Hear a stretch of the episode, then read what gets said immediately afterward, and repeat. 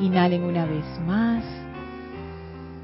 Y exhalen sintiendo como toda la tensión del día, como toda preocupación sale de ustedes y se disuelve dentro de una maravillosa llama violeta que los envuelve en este momento. Visualicen como este pilar de llama violeta succiona toda la energía discordante de su vehículo físico, etérico, mental y emocional y la transmute instantáneamente en luz. Visualicen y sientan cómo esa llama violeta se expande en y a través de ustedes, liberando toda energía, liberando toda tensión, barriendo con toda imperfección y sientan cómo sus vehículos se llenan de luz, cómo sus conciencias se hacen más abiertas, más plenas, más llenas de perfección. Sientan cómo son ahora unificados con la presencia de Dios. Y en este estado de, de conciencia perciban la presencia del amado Maestro Ascendido Serapis Bey quien envuelve esa llama violeta con su gran llama blanca de la ascensión y abre un portal para nosotros a su hogar, el templo de la ascensión en Luxor. Avancen a través de ese portal y envíen su bendición y gratitud al amado Maestro Ascendido Serapis Bey por el privilegio de entrar a su casa una vez más. Atraviesen el bello jardín, suban las escalinatas, atraviesen el primer templo, atraviesen el segundo templo, entren al tercer templo, vayan hacia el final, a esas puertas corredizas del cuarto templo, ese ascensor maravilloso de energía. Y cuando las puertas se abren una vez más, estamos frente a las grandes puertas del quinto templo, que al empujarlas se abren con suavidad. Y entramos al templo circular con el brasero en medio en donde flamea la llama, y nos recibe el amado Maestro Ascendido Hilarión y el amado Maestro Ascendido El Moria. Por favor, abran sus conciencias ante estos dos magníficos seres, ante esta maravillosa radiación combinada de verdad y de confianza en Dios. Y sientan como esa poderosa energía que llena de entusiasmo, llena de paz, llena de júbilo, los permea, los envuelve y permite que comprendamos esta enseñanza con el corazón. Damos las gracias a los amados maestros ascendidos Hilarión y El Moria y vamos a permanecer en este estado de gratitud y reverencia mientras dura la clase. Tomen una inspiración profunda, exhalen y abran sus ojos. Bienvenidos a este su espacio, Maestros de la Energía y Vibración. Bienvenida Maritza, Gaby, Elma. Gracias por estar aquí, mis amadas hermanas. Gracias a todos ustedes que están conectados a través de Internet por Serapis Bay Radio o Serapis Bay Televisión en sus dos versiones, live stream o YouTube. Gracias a mi hermana Erika. ¿Tienes problemas con YouTube? ¿Qué te dice? ¿Conexión lenta?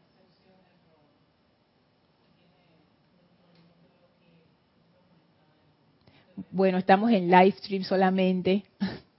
Estamos en... No, no sé. Estamos en live stream solamente.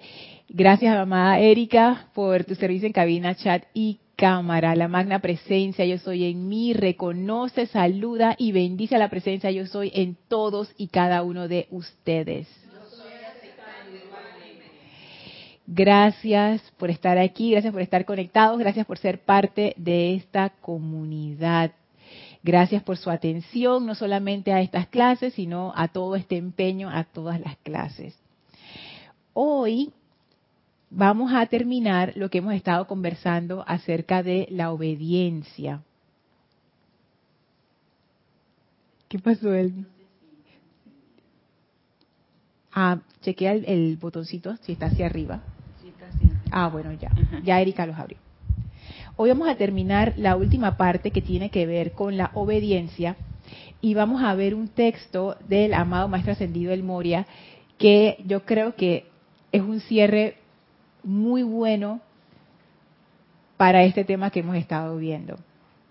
Recuerden que ustedes se pueden comunicar con nosotros a través del chat Serapis Bay Radio por Skype, así que los invito a participar. Si estás escuchando esta clase y hoy no es 22 de marzo de 2019, no importa. quiere decir que la estás escuchando en diferido, pero igual me puedes hacer llegar tus preguntas o comentarios a mi correo electrónico lorna.serapisbay.com. Y bueno, entro de una vez en materia. Este, este texto del Maestro Ascendido del Moria, que está en el diario del Puente a la Libertad del Moria, en el volumen 2, a mí me encanta. La primera vez que yo lo leí, yo entré en rebelión total. Y yo digo, Maestro, ¿tú por qué escribes esas cosas y tú por qué dices eso? Pero ahora que lo veo con otros ojos, me causa hasta gracia.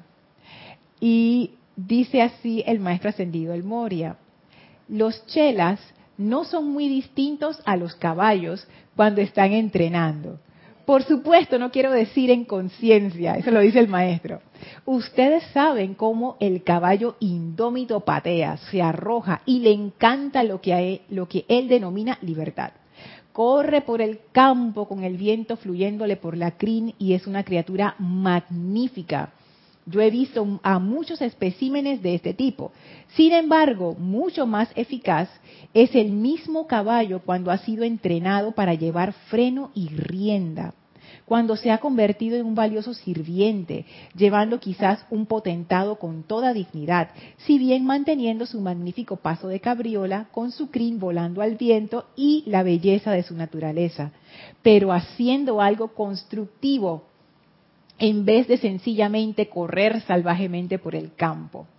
Lo mismo se aplica a los individuos. Muchos de ellos están deseosos de lo que denominan liberación. Les encantan los campos de tréboles. Y voy a hacer un paréntesis. Los campos de tréboles es porque a los caballos les encanta eso.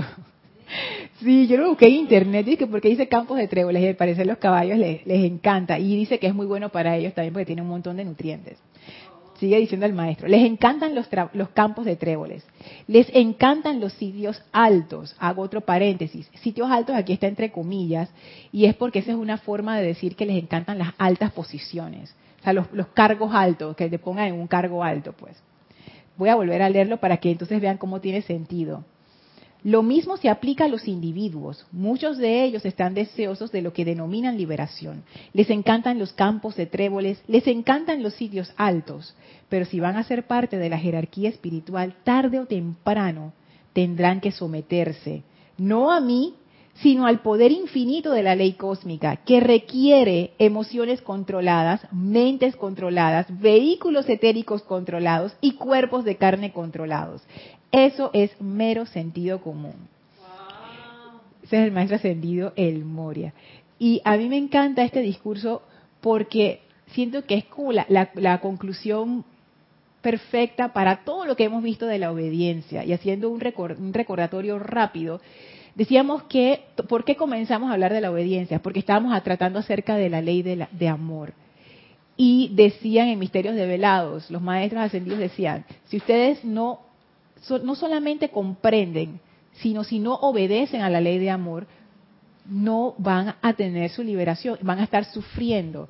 Y nos llamó la atención, por lo menos a mí me llamó la atención eso, no solamente era comprender la ley de amor, ¿por qué yo debo seguir la ley de amor?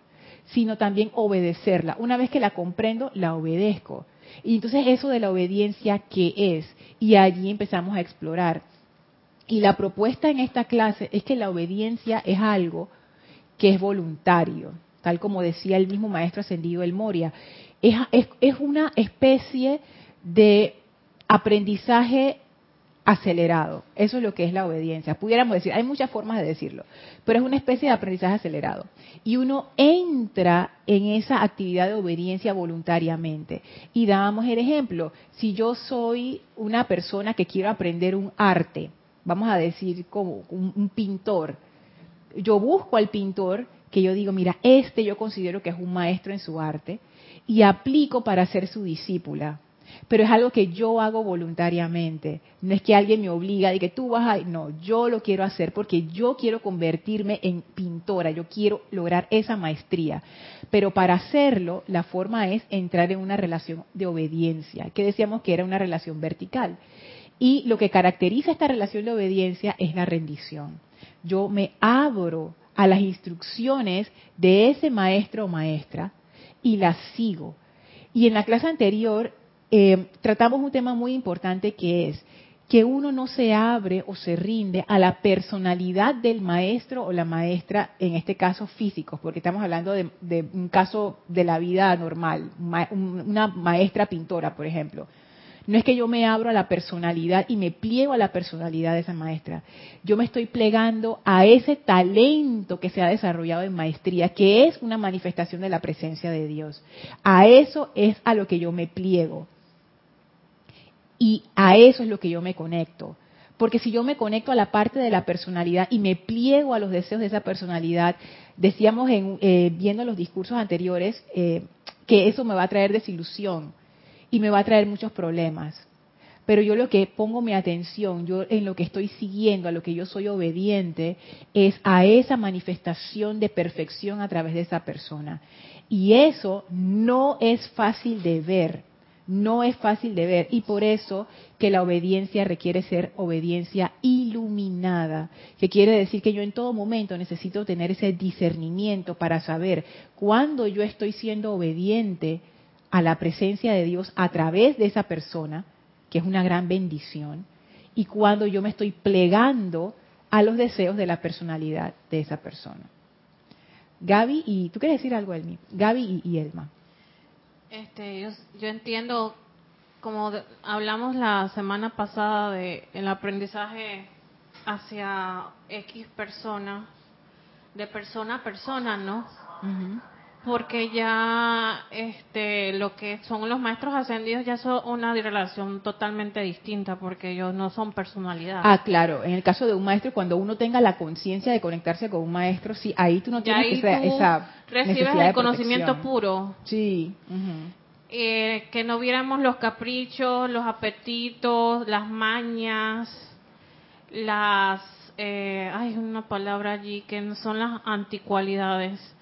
Este, como, que las anticualidades, ¿te acuerdas de las anticualidades? Los rayos, como las eh, las mañitas, no sé. Ajá, que no nos fijáramos en eso. Que no nos fijáramos en eso y que tratáramos siempre de ver el aprendizaje en todo, en el servicio que estamos prestando, cualquiera que fuera el servicio. Y se acotó de que uno tiene que ser honesto cuando uno sirve. ¿Qué estás dispuesto a hacer y qué no? Simplemente nadie, te va a castigar por eso. Simplemente hay que hacer las cosas que, que, que, que, nacen de aquí, porque entonces va a estar fingiendo en cosas que no. Eso fue más o menos lo que. Sí, y también habíamos hablado que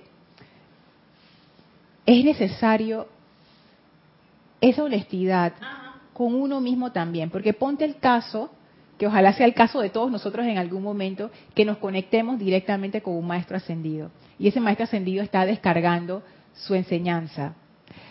Van a haber momentos en que nosotros vamos a sentir rebelión, porque esa enseñanza va dirigida a corregir faltas en nosotros que nos están obstaculizando nuestro propio camino.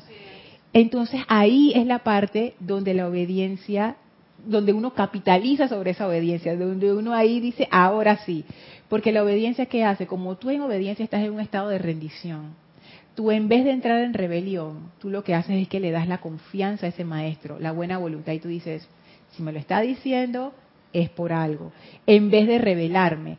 Pero nuevamente, es algo que uno hace voluntariamente, es una relación vertical a la cual uno entra voluntariamente para cumplir un propósito. En el caso, en el ejemplo de, la maestra pintora, que es una maestra física, vamos a decir que en la cual yo me estoy, eh, en la cual yo soy discípula de esa maestra porque quiero llegar a esa maestría en la pintura y pienso que ella me puede enseñar. Hay que tener muchísimo discernimiento y por eso es obediencia iluminada. Vamos a decir que la maestra pintora me hace una corrección y me dice, no, es que tú miras tu pintura, tu pintura no me dice nada, es que tú no tienes carácter. Por eso es que tus pinturas todas son iguales y, no sirven para nada. Es la cara que pone Gaby. Y eso puede pasar. Hay gente que es bien dura dando sus comentarios. Entonces, ahí uno puede tomar dos decisiones. Uno puede decir, me largo de aquí, ¿qué le pasa a ella? Pero si uno está en una relación de obediencia y uno es el que lo comienza, el discípulo, uno sabe por qué uno está allí, lo que uno hace es, antes de estallar en rebeliones y no sé qué, uno se pregunta, ¿por qué me habrá dicho eso? ¿será que en verdad hay una falla en mi carácter? ¿Será que en verdad, a qué ella se refiere cuando dice que no tengo carácter y por eso mis pinturas son así? Porque hay una razón por la que ella es maestra en su arte y yo no. Y en vez de salir viendo, yo lo que demuestro es esa buena voluntad. Que aunque a mí no me parece que no tengo carácter, de repente si hay un problema ahí. Y entonces voy y le pregunto, cuando usted dice que no tengo carácter, ¿a qué se refiere? Tal, tal, tal, tal. Y entonces yo agarro eso y digo, voy a trabajar en eso. Puede ser que mi discernimiento me diga, mira, esta, de todas las cosas que me dijo, de las 10 cosas que me dijo, hay una que mm, puede que no. Pero en las demás, aunque yo no, aunque yo diga, ¡Ah! yo no soy así, es parte de la relación de obediencia, porque eso me ahorra tiempo. Si yo me voy corriendo, quizás eventualmente yo pueda llegar a aprender eso, pero ¿cuánto tiempo me va a tomar? ¿Y cuánto sufrimiento? ¿Y cuánta energía? Yo me acuerdo de, una historia de Jorge que él contaba cuando él fue a estudiar música, que uno de sus profesores, que era un músico ya súper reconocido, les decía, mira, todo lo que yo les voy a enseñar, ustedes lo pueden aprender en la calle. O sea, ustedes se van por el mundo y ustedes lo van a aprender. La diferencia es que aquí lo van a aprender más rápido. A mí me tomó 20 años aprender lo que ustedes van a aprender en un semestre. Oye, te está dando su sabiduría. Eso es un regalo. Eso es un regalo. Y muchas veces no sabemos apreciar, no tenemos el discernimiento para darnos cuenta cuando nos están dando ese regalo y lo pasamos por alto porque no nos parece, porque ¿quién, ¿quién se cree ella que me va a decir que yo no tengo carácter, etcétera, etcétera? Entonces, cuando uno entra en una relación de obediencia con alguien, porque no es con cualquiera, uno escoge, uno lo hace por un propósito y el propósito es la maestría, es lograr la maestría sobre algo de una manera eficiente, donde no haya tanto sufrimiento ni gasto de energía, donde ya yo estoy con alguien que ya ha recorrido el sendero y que me va a decir por dónde es. Y si me voy por donde no es, la persona me lo va a decir, donde hay una relación de confianza en ese aspecto.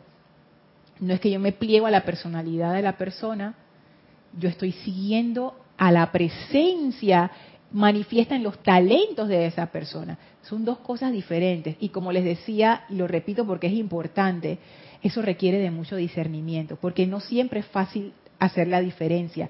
Por eso es que los maestros hablan de obediencia iluminada, porque no es algo que es en, automático. No es que yo digo sí a todo lo que me dicen o digo no a todo lo que me dicen. No, uno tiene que tener ese discernimiento para saber cuándo es esa luz de la presencia guiándome a través de esa persona, sea cual sea la apariencia que eso tome, y cuándo no es, cuándo es un capricho de la personalidad.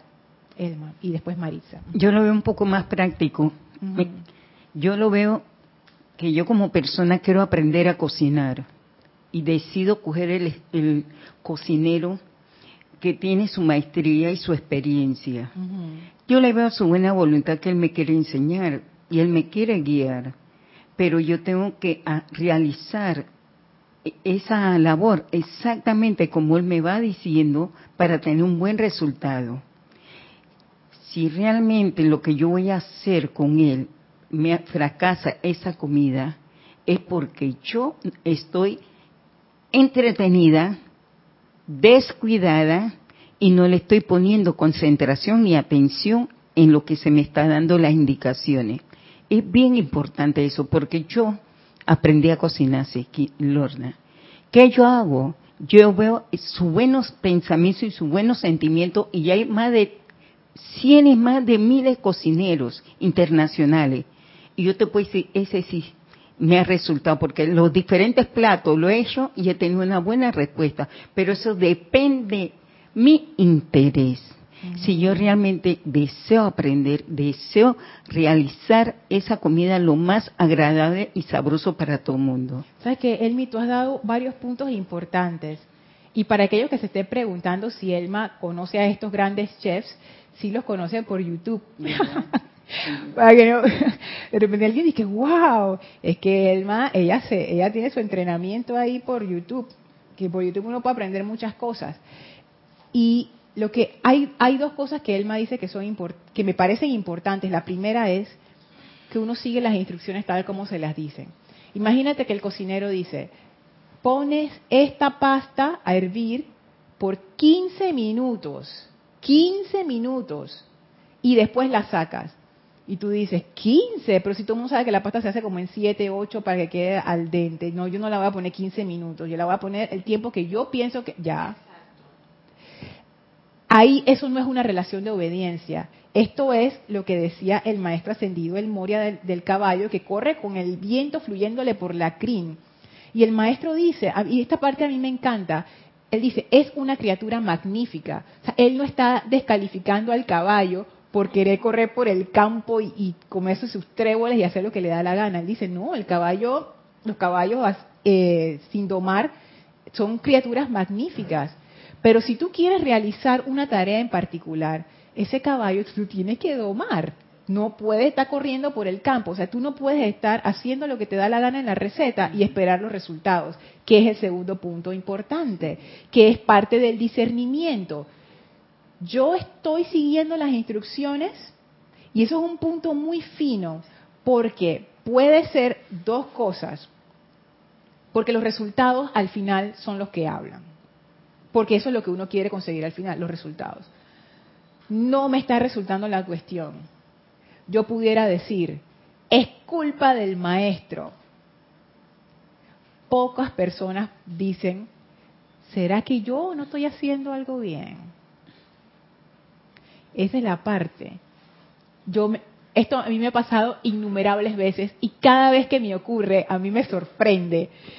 Voy a entrar a mi edificio o voy a, a, mi edificio me pasa más que la puerta de entrada de mi casa. Agarro la llave o aquí en el Serapis me ha pasado también. Agarro la llave, meto la llave, la cosa no gira.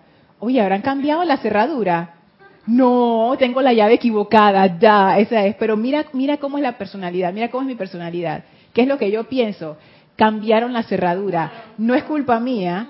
O sea, es más probable que alguien haya cambiado la cerradura para mi personalidad que el hecho de que yo simplemente haya tomado la llave equivocada. pónganse a pensar en eso, eso no tiene lógica. Lo más probable es que yo tomé la llave que no era, pero lo primero que yo pienso es, ¿será que cambiaron la cerradura? Eso dice mucho, eso dice mucho acerca de mi personalidad, que yo todavía estoy diciendo, no, no soy yo, no es el otro, es el otro.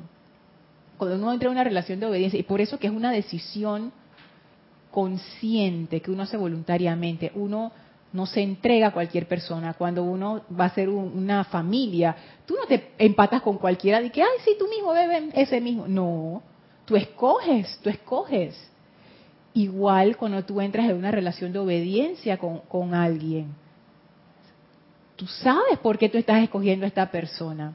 Pero ahí el truco es, si quieres realmente llegar a ese nivel de maestría o a esas cualidades, manifestar esas cualidades que la persona está manifestando, tú necesitas dar obediencia y la obediencia requiere esa rendición, requiere que uno deponga su postura, deponga su personalidad y te abras a las, iluminadamente a las sugerencias o instrucciones que te están dando. Mari. Bueno, lo que sí es que quería decir algo. Eh, ok, todo eso me parece muy bien. Eh, el asunto está en que, pienso yo también, que si la, la persona o el estudiante está con cierta rebelión interna, pero no se atreve a decirte nada por respeto. Entonces, eso es lo que va quedando por dentro y es lo que no deja entonces al individuo seguir adelante o ver con más mayor claridad o decir la que dijiste la conciencia iluminada. Obediencia iluminada. Sí, perdón, obediencia iluminada. A eso es una de las partes que yo, a mí en lo personal, me ha pasado algunas veces que no es que yo sienta que me estoy revelando, sino porque a veces no comprendo lo que esa persona me está diciendo. En ese momento, quizás lo voy a comprender tiempo más tarde. Claro que lo importante, lo importante es hacerlo en el momento, pero muchas veces eso es lo que cuesta a veces y cuando se te habla muy duro, también eh, eh, lo que hace salir es la rebelión de la persona. Si se, ah, porque no a todo el mundo tú le puedes hablar con esa fuerza, esa fuerza, o cómo decir, ese tono de voz que la persona se revela. Entonces, pero si lo tratas con un poco, digo, de firmeza y amor, ahí sí la persona te, digo yo, porque a mí me ha pasado eso. Yo enseguida yo comprendo y es como que se me abriera eh, el entendimiento más claro y le doy toda la razón a la persona en ese instante. ¿Ve? Pero eh, digo, no todas las personas actúan de esa manera, claro. Eso es lógico y realmente que también uno tiene que comprender eso, que no todo el mundo tiene esa, eh, no sé cómo decir, ese don sí, exacto, ese don de enseñanza. Pues. Tú sabes que eso es un punto bien interesante, Mari, porque a mí también me ha pasado. Y eso ¿Qué, ocurre en esas situaciones? Porque eso va a pasar. O sea, va a pasar que si uno está en una relación de obediencia, eventualmente va a llegar un punto en donde tú te vas a revelar. ¿Y por qué te vas a revelar? ¿Porque uno es malo? No, sino porque tú estás en un sendero de aprendizaje. Y el aprendizaje, no quiero decir que es difícil, pero sí va a implicar que tú salgas de tu zona de comodidad y nosotros estamos bien cómodos en nuestra zona de comodidad. Es como esos asientos en donde ya tienen la forma del trasero de uno y a uno se sienta de que, ay, qué rico, no tengo que hacer nada. Pero si te sientas en un lugar nuevo, tú dices, está duro, esto no, como que no me encaja. Bueno, es algo así. Tú ya tú te has hecho a tu vida y que alguien venga a decirte, no, Maritza, esto que tú has hecho por los últimos 20 años no es, sino es esta otra cosa. Eso va a causar molestia y va a causar rebelión. Entonces ahí viene la cuestión la obediencia es como una disciplina autoasumida. Eso es lo que es. Tú lo estás haciendo, es algo, ¿cómo lo explico? Es algo que tú misma has asumido, es como un entrenamiento propio que tú te has puesto. Y esa es la prueba del entrenamiento. ¿Qué hago en esta situación? Salgo huyendo, que es revelarse, porque revelarse es no escucho, no pienso nada, yo tengo la razón, yo tengo la razón, yo tengo la razón. O abro la puerta y digo, me dolió, porque aceptémoslo, hay cosas que duelen, me dolió, pero yo voy a ver eso que a mí me dijeron, es, voy a ver qué hay de verdad para mí allí. Voy a aplicar lo que me están diciendo, voy a, voy a reflexionar sobre lo que me están diciendo. Y la forma de decirlo, hay muchas, como tú dices, Mari, hay mucha gente y todos tienen la manera de decirlo diferente. Y hay mucha gente que también lo recibe distinto. Hay gente que tú les puedes hablar así duro y la persona eh, ni le importa, porque está acostumbrada. Hay gente que tú le hablas así duro y la persona se siente porque no está acostumbrada. Hay gente que tú le hablas suave y no te ponen atención porque piensan que tú estás, tú sabes, ay, eh, lo que me dijo no es importante. Pero cuando te, tú les hablas duro, dices, ay, sí, ahora sí voy a poner atención porque es importante. Es, en esa parte es, y aquí viene otra prueba difícil, y por eso que el discernimiento es importante, porque el discernimiento ve lo real y lo diferencia de lo ilusorio. Uno ha de ser capaz de extraer el regalo del paquete y dejar el paquete a un lado. O sea, no importa cómo me entregaron el regalo, si me lo entregaron hablando fuerte, hablando suave, si me lo dijeron con una broma, también puede ser si me lo dijeron en serio. Uno tiene que ser capaz de quitar eso y sacar, o sea, ¿qué es lo que me están diciendo? ¿Cuál es el mensaje para mí en este momento? Y entonces eso es sobre lo cual Elma decía, sobre eso yo aplico, sobre eso yo sigo las instrucciones y veo los resultados, que esa es la parte importante, porque no es que uno está siguiendo instrucciones sin ver para por seguir exactamente es, esa esa palabra Mari ciegamente no es obediencia ciega por eso que se llama obediencia iluminada porque yo tengo un propósito yo sé para dónde yo quiero ir y si yo estoy viendo que los resultados no me están conduciendo para donde yo quiero ir, entonces quiere decir que hay algo que no está funcionando. O yo no estoy aplicando bien la cuestión o me equivoqué al seleccionar a la persona. Pero generalmente es como en el ejemplo de la llave, yo saqué la llave equivocada. O sea, yo no estoy aplicando bien las instrucciones, no es que cambiaron la cerradura, o sea, no es que la persona tiene la, la falta. Antes de pasar a Gaby, Erika Todavía no estamos en, en YouTube. No. Pero si estamos en live stream. Ah, bueno, chévere. Y en la radio también. Listo. Gaby. Tú sabes que para acotar aquí brevemente, eh, sabes que esos aprendizajes es, hay un símil con lo que es ir a la universidad. Aquí en Panamá la universidad no es obligatoria. Lo único obligatorio es llegar hasta sexto año de secundaria o no sé cómo lo llamarán en otros países, doceavo grado de secundaria. Y eh, tú eliges la carrera que tú quieres empezar. Hay veces que las personas se gradúan de varias o anyway.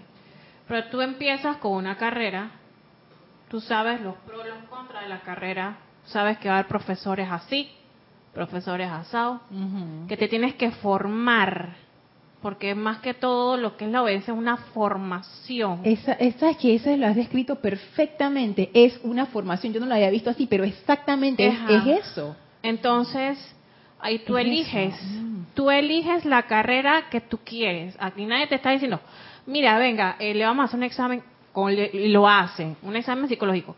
Usted está apta para esto y esto, pero son decisiones que usted va a tomar. Esto no es eh, algo definitivo y usted toma la carrera que usted quiere. Es así. Y, eso, ¿sabes que Eso es un buen ejemplo, porque en la carrera va a haber momentos en donde la cosa se va a poner, exacto, se va a poner difícil.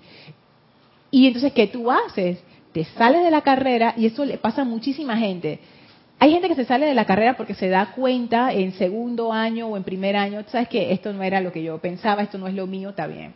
Pero hay gente que también se sale de la carrera porque no está dispuesta a meterle el esfuerzo que la carrera requiere. Gracias. Y como tú bien dices, todo es lo que tú quieras hacer en donde tú quieras estar. Porque, o sea, si tú estás en un lugar que no te gusta y encima tienes que estar lidiando con personalidades y aprendiendo y viendo lo bueno y es que, oye, es que esto no me suena, no me gusta, no lo estoy haciendo con gusto, no estás aprendiendo nada. Estás perdiendo tu energía. Exacto. Pero entonces ahí también viene el discernimiento, porque hay veces que hay partes de la carrera que pueden resultar áridas porque las carreras tienen partes con las que tú vibras más y vibras menos. Ah, exacto. voy a poner el ejemplo de, la cocina. Una persona que se está entrenando para, para, ser chef, puede ser que esa persona le encante la parte de cocinar, pero la parte de gestión de un restaurante, ay, qué pereza, yo no quiero aprender eso, yo nada más quiero estar en la cocina. Tú no puedes ser chef sin la parte de gestionar un restaurante. Tú tienes que saber los productos. Imagínate, ¿cómo tú haces un chef sin, saber hacer presupuesto? Y la calidad del producto. La calidad del producto, los ingredientes, que cuando llega el productor, que si tenemos el, el, staff, la gente que va a trabajar. O sea, tú no. Si tú quieres ser solamente un cocinero, sí, tú te puedes dedicar solo a cocinar. Pero si tú quieres ser chef, ¿Cómo tú vas a hablar con la gente que va a invertir en tu restaurante? ¿Cómo tú vas a buscar tus socios? De, o sea, tú tienes que saber esa parte. Entonces, hay, hay partes de la carrera con las que uno vibra más que otras. Entonces, ahí nuevamente está la decisión. ¿Qué yo hago? ¿Qué yo hago? Y esa, ahí está esa disciplina que te forma. Que yo siento que esa es la línea del maestro ascendido Serapis Bey. Que la disciplina que él da es una disciplina de formación. Eso cambia y fortalece tu carácter, la parte externa. Te hace, como dice el maestro ascendido El Moria, ese, ese caballo que llega, lleva a ese potentado con toda dignidad. Si bien manteniendo su magnífico paso de cabriola, con su crin volando al viento y la belleza de su naturaleza, pero haciendo algo constructivo en vez de sencillamente correr salvajemente por el campo. Es muy interesante esto de la obediencia, porque realmente es una experiencia de formación en la cual uno mismo se mete. O sea, esto es autodisciplina en su esencia. Y tú sabes que ya para terminar, en la Universidad de Panamá hay, la lema es hacia la luz. Ah, sí, es correcto, es hacia la luz. Entonces, eh, cuando uno entra en la universidad, hay una estatua de un cieguito que va así pero yo creo que no es ciego, es una persona que va hacia la luz. No, yo creo que está como vendado. Pues si está vendado estamos mal, porque entonces imagínate, nunca va, nunca va a llegar a la luz. Bueno, yo quiero pensar que no está ciego, yo, quiero pensar que va hacia la luz. Pero quiere la, iluminación. Quiere la iluminación, claro que sí, Elmi. Lorna, es muy importante la obediencia, Lorna, porque profesionalmente te, te ayuda donde tú estés, con los familiares, con las amistades, esa obediencia interna va respetando, va reconociendo la bondad de cada persona si yo tengo esa obediencia, porque sé su carácter como soy y no debo pasarme los límites que la persona es. Ah, eso, eso es bien importante, esa obediencia. Quiero hacer una diferencia en eso que dijiste. Una cosa es respetar a las personas y otra cosa es la obediencia. La obediencia es algo que uno hace no con todo el mundo. Tú puedes amar a las personas, tú puedes respetar y reverenciar a todo el mundo, se espera que sea así. esa es la marca de un estudiante de la luz. Pero no necesariamente quiere decir que tú entres en una relación de obediencia con esa persona tú entras en una relación de obediencia en el caso en que tú quieres esa maestría o convertirte en eso que esa persona es. Como por ejemplo, si tú quieres ser discípula de un chef, tú entras en esa relación de obediencia. Pero no es que tú entres en relación de obediencia con Augusto, tu esposo, o con tus hijos, no. Hay una relación de amor que implica respeto, que implica reverencia, que implica toda esa, esa, esa belleza de las relaciones humanas, pero una relación de obediencia es diferente, ahí es como que tiene un propósito definido y tiene esa característica de rendición que me permite aprender y ser formada bajo la égida de esa persona que en realidad, es la presencia de Dios a través de esa persona, o sea, porque tú quieres esa cualidad. Entonces eso, por lo menos yo lo veo así, o sea, puede ser que no sea así, hay muchas formas de ver las cosas, pero yo lo veo que las relaciones de obediencia son, son cosas como, o sea, tú no lo haces con cualquier persona y tú no entras en una relación de obediencia con cualquier persona. Tú lo haces en casos muy especiales en donde tú dices, yo quiero la maestría sobre esto, ¿quién me puede enseñar? Tácata, voy para allá. Es, esa yo lo vería como la diferencia. Antes de terminar este ciclo de la obediencia, yo también quería comentarles, porque lo he dicho pero nunca lo he explicado, que uno también puede entrar en relación de obediencia con situaciones en la vida de uno, o con condiciones también. Y de hecho, yo incluso lo probé entrando, estos son experimentos, entrando en relación de obediencia con el objeto de meditación. Por ejemplo, en la meditación que uno repite el mantra, uno también puede poner su atención en la respiración. La cuestión es aquietar la mente utilizando algo en donde la mente se posa, como la concentración para aquietar la mente. Y uno puede entrar en relación de obediencia con, esa, con ese objeto de meditación. Porque la relación de obediencia lo que hace es que te abre y tú estás con la disposición de aprender de eso. Y eso te pone en una postura de aquietamiento y de aprendizaje y de rendición. Y esa postura de rendición es como que le baja la, intensidad a la personalidad, funciona bien. En el caso de una condición o una situación, por ejemplo, imagínense que ustedes tienen una situación difícil, están pasando por, un, por una situación económica dura. Uno pudiera hacer el experimento de entrar en una relación de obediencia con esa situación lo interesante ahí que es que cuando uno entra en relación de obediencia, por ejemplo, con una persona, uno lo hace para aprender algo. Si uno entra en una relación de obediencia con una situación, eso requiere mucho más discernimiento, uno lo hace también para aprender algo. Les voy a leer algo que dice el, maestro ascendido Serapis Bey para poner esto en contexto y verán por qué yo les digo esto. Dice así, esto está en el diario del Puente de la Libertad de Serapis Bey, en la página 148. Sí, lo del Moria está, que leímos está en la página, eh, que leí está en la página 8. Del volumen 2 del diario del Moria. Esto está en el diario de Serapis Bay en la página 148. Dice así el maestro, el tema de la disciplina está muy cerca de mi corazón durante muchas eras, a solicitud de estudiantes dirigentes, he examinado sus auras y provisto para ellos las disciplinas que yo sabía eran necesarias para permitirles lograr la maestría sobre las energías de sus cuatro vehículos inferiores. Cuando estas disciplinas eran provistas en nuestro retiro, los chelas estaban en alguna medida preparados para ellos, para ellas, y se esforzaban, de acuerdo con sus propias capacidades, en utilizarlas para superar los hábitos y tendencias de su naturaleza humana. Así ellos se convirtieron en conductores al mundo externo de puro amor divino impersonal. Y hago un paréntesis. Fíjense cuál es el resultado de las disciplinas de Luxor. No es de que, ah, ahora yo soy un espartano y voy matando gente por ahí. No. Conductores al mundo externo de puro amor divino impersonal. Fíjense ese resultado Ese es el resultado de las disciplinas de Luxor. Con lo que hablábamos con la ley de amor. Si Dios es realmente amor, porque la ley del uno es la ley de amor. Ese uno, que es todo lo que es, que es Dios, que nosotros somos también. Su manifestación es el amor. Cuando tú haces esa unión con la presencia yo soy, que es el propósito de las disciplinas de Luxor, tú te conviertes también en una manifestación de amor. ¿Tú quieres decir algo, Mari? Sí. Bueno, voy a traer a colación un momentito. Eh, por ejemplo, cuando uno era estudiante, por ejemplo, primaria, que es la parte más difícil para el ser humano, cuando tú entras a primaria, no importa el grado que sea, y tu aprendizaje depende del maestro que te toque. Porque algunos son amorosos, otros son bastante exigentes, o como decir, disciplinados también. Y bueno, de esa disciplina y compensa una cosa con la otra y sales bien.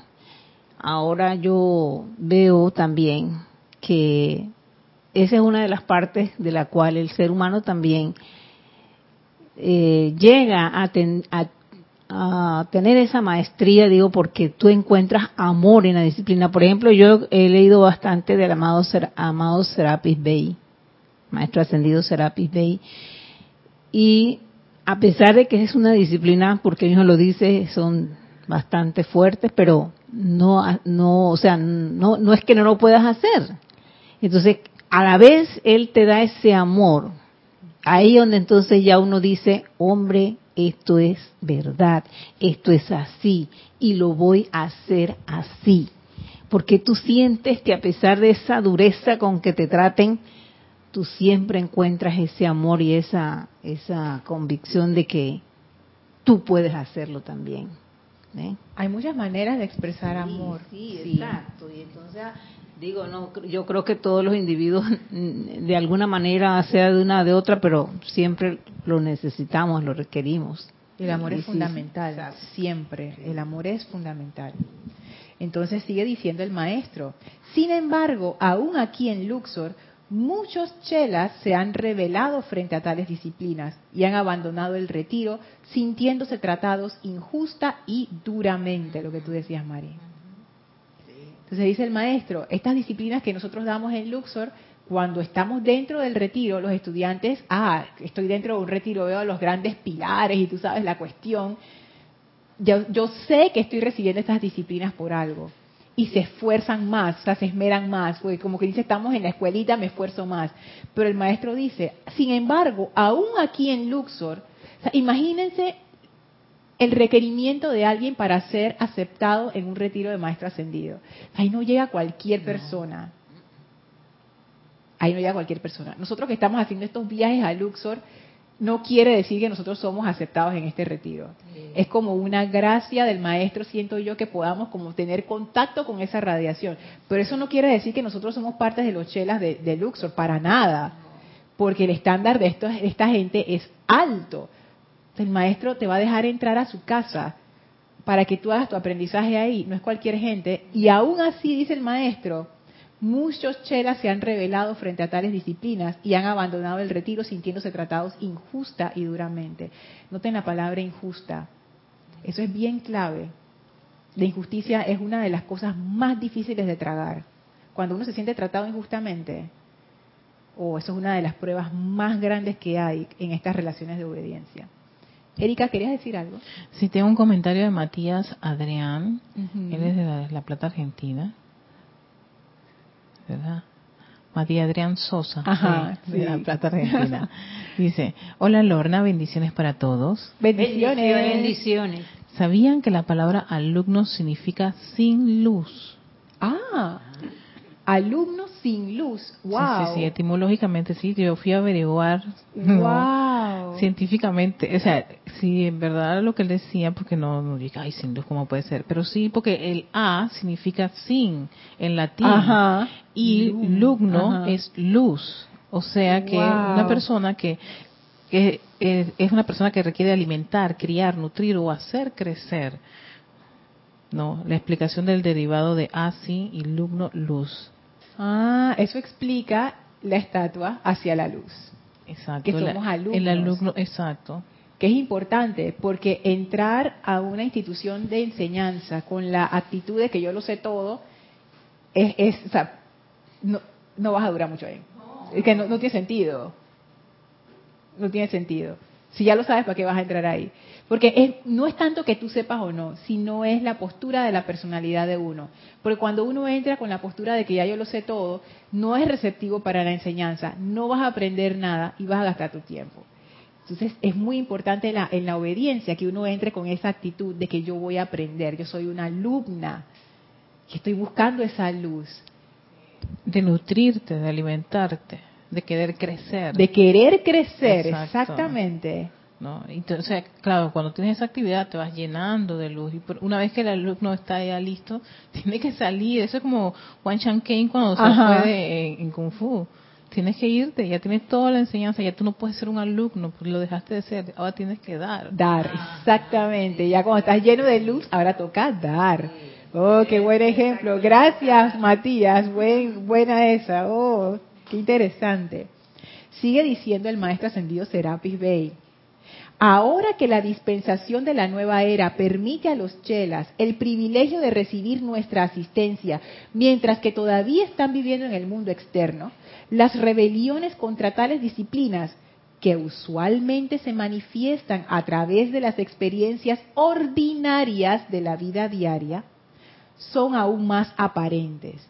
¿Qué es lo que dice el maestro? Cuando están dentro del templo, para los que son chelas, y pácata les toca la disciplina, en donde son tratados injusta y duramente, ahí la gente como que, eh, pero se rebelan, algunos se van, pero otros se quedan y pasan a través de la tormenta y aprenden la lección y al final de eso uno dice, wow, estaba difícil, pero qué bueno lo logramos, seguimos. va, va, va".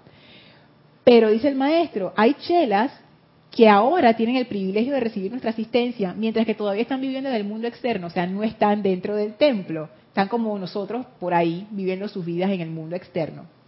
Y dice el maestro, las rebeliones contra tales disciplinas son aún más aparentes. O sea, como no estoy en el templo y no estoy viendo de que el maestro y los pilares del templo y la cuestión, me revelo más.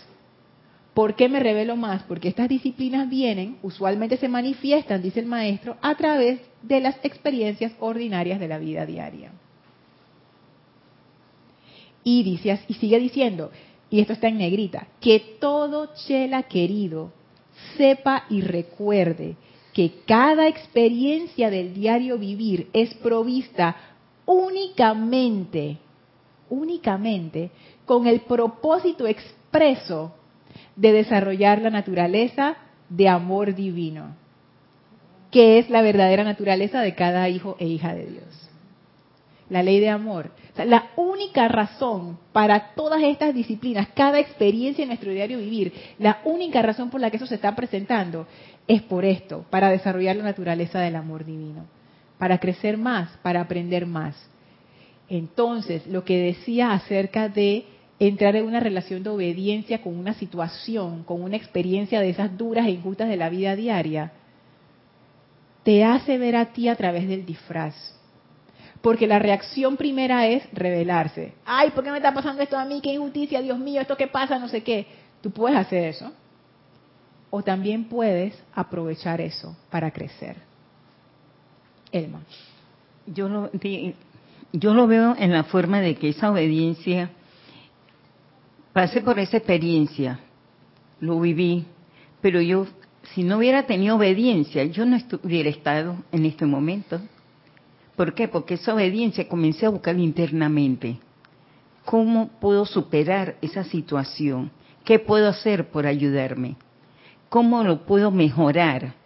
Por eso que te decía, pero es, importante la experiencia de lo que viene hacia uno para ver uno cómo lo va a detener para aprender a vivir ahí. Por eso te decía que era la obediencia que uno le hacía a la a la energía pues que llegaba para saber cómo es, qué voy a hacer. No ve lo que es mi enemigo, de verlo de un aprendizaje que viene grandemente Sí. para yo saber superar todo eso. ¿Y qué pasa? Si yo supero eso, ya me queda poco porque voy aprendiendo a superar otras que van llegando que no sea tan difícil como aquella. O, o puede que sea más difícil. Sí puede ser más difícil, pero ya no le tengo miedo. Eso sí, uno va desarrollando esa, esa seguridad. Esa seguridad. No se tiene miedo, porque esa obediencia se está trabajando. Vamos a suponer, si Augusto me pone un límite, yo no ve, eso no es nada.